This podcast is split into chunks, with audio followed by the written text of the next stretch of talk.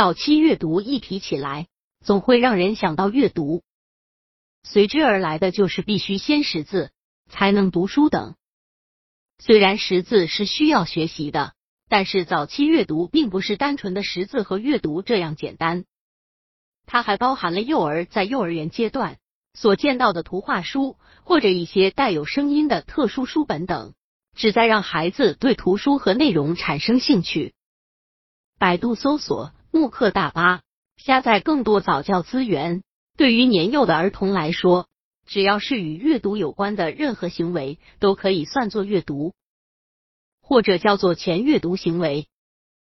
比如刚几个月大的孩子抓着一本书在撕咬，这是一种阅读；有的小孩子倒拿着一本书念念有词，这是一种阅读。五岁的孩子和妈妈一起上街，看到认识的字会说：“妈妈，这是一。”这是我的名字，我都认识。这也是一种阅读。甚至在父母一手抱着很小的孩子，一手指着书，对宝宝说：“这是一只小鸡在吃米。”孩子却自己在咬着手指头玩，这还是一种阅读。但是这些阅读往往带有较大的盲目性、随意性和依赖性。我们所做的就是正确指导，要让幼儿能阅读。我们平时必须十分注意引导幼儿观察周围的事物，熟悉身边的生活常识，尽可能丰富幼儿直接的感性经验，为幼儿阅读打好基础。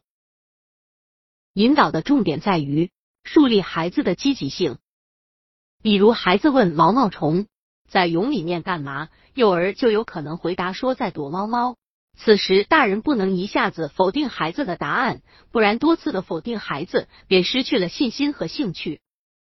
这时候可以同意他的观点，然后鼓励幼儿再想一想，还有没有其他的可能性，让他们继续思考。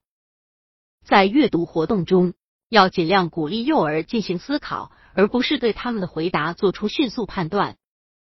这样。孩子们可能会把时间用于考虑这个回答是不是老师所希望的正确答案，而不是去思考可能的答案。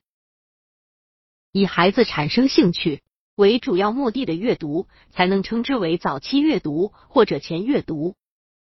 这是一种磨刀不误、砍柴工的做法，通过丰富幼儿的阅读经验，培养阅读能力和习惯，尽早让孩子进行自主学习，快乐获得知识。而不是被强迫和灌输，家长和孩子都高兴。